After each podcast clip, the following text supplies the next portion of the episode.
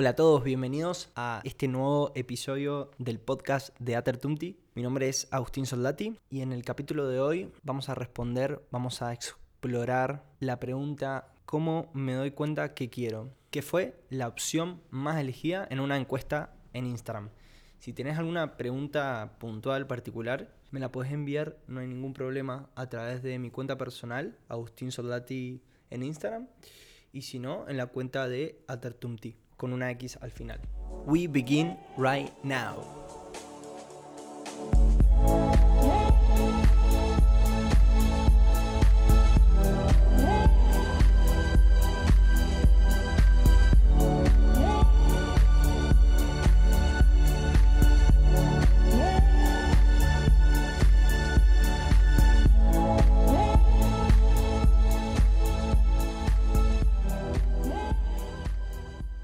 Hice este capítulo casi que entro en una crisis existencial nuevamente.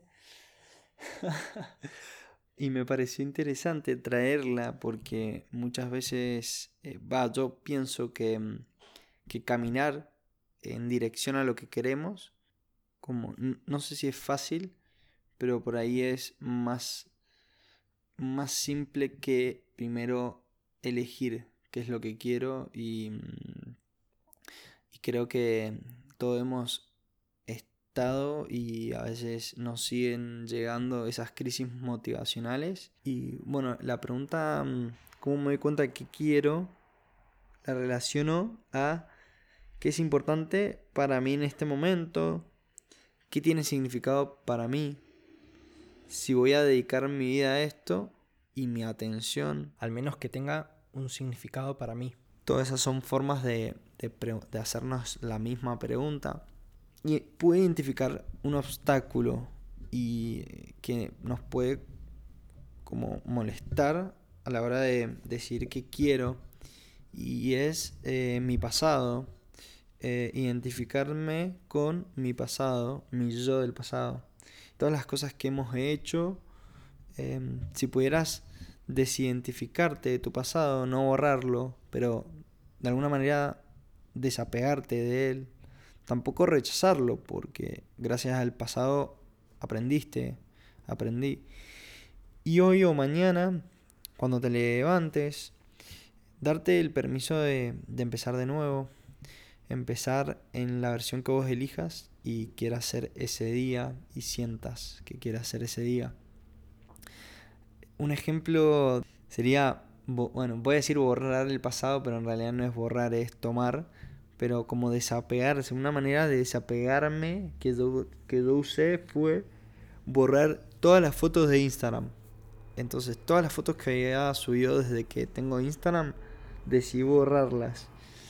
Y la verdad que fue bastante liberador para mí como poder decir, este quien yo creí que fui pasó a ser un recuerdo y, y como darle lugar a esa nueva versión a, ese, a esa nueva personalidad eh, del AUS que quiero ver, que quiero crear, eh, a la cual aspiro. A veces tenemos tan buenos recuerdos del pasado que dejamos de buscar nuevas aventuras en el aquí y ahora. Los recuerdos, mm, esta es una frase que, que escribí, los recuerdos no son para recordar y almacenarlos. Los recuerdos fueron momentos para ser vividos, ese recuerdo puede ser este mismo momento en el futuro. Lo que antes era importante para mí, quizás hoy ya no lo es, y me autorizo a hacerme esta pregunta todos los días si quiero. Quien es valiente de soltar es digno de recibir. El que quiero es qué deseo y necesito que intuyo que me va a permitir ser feliz. Ser feliz como un como el ser, un estado permanente, no un lugar, no un destino, sino un estado de ser, siendo. Ser feliz, vivir en felicidad, un estado permanente de, de felicidad, de plenitud, de paz. Si puedes hacer algunas respiraciones, eh, meditar, irte, conectarte con la naturaleza, si quieres llevar alguna mano a la parte del corazón, al chakra cardíaco, eh, que está en el centro del, del pecho, y preguntarte qué realmente quiero, qué realmente tiene significado para mí en este momento, a qué quiero dedicarle mi atención y mi vida. Por último, te dejo esta reflexión, me pareció muy interesante, lo escuché ayer,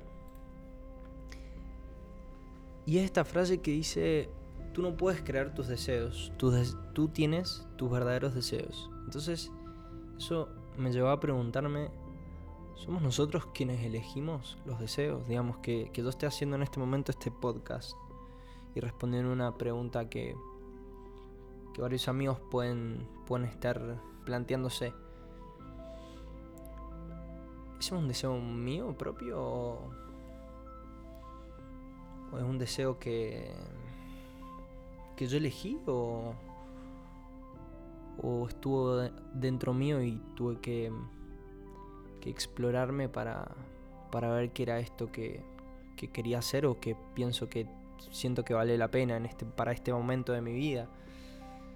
Mm, aportar un, en lo que pueda, poner al servicio mi, mi intelecto, mi, mi, capacidad para aprender. Soy un gran aprendiz y, y eso yo creo lo que, lo que me lleva a querer pensar sobre diferentes temas que, que, nos, que, las demás personas se pueden estar planteando pensemos en, la historia de, la humanidad, digamos, personas que, que han dejado un gran legado. Fueron ellos quienes decidieron, eligieron como llegar a ese punto, por qué ciertos deseos, por qué personas llegan a, ciertos lugares y otros, por qué cada persona tiene un, un camino diferente. Realmente esto me hace pensar de que quizás nosotros no elegimos los deseos que están en, nosotros. Pero sí podemos elegir ir hacia adentro, buscar en nuestro interior, encerrarnos.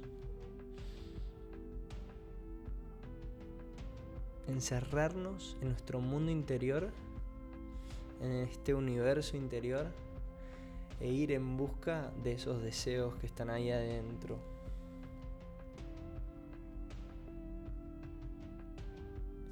Muy loco porque el domingo vino una persona a mi casa que me, habló de, acerca del, tarot. Y hay una carta en el tarot que es la 12. Es una persona que está como dada vuelta y que está colgando y el 12 se, se relaciona con, con, el 21. O sea, si das vuelta a los números y el 21 es el mundo, entonces tenemos a esta personita que está encerrada, que está como, como encerrada en su propia idea, en su propia verdad, en su propio mundo.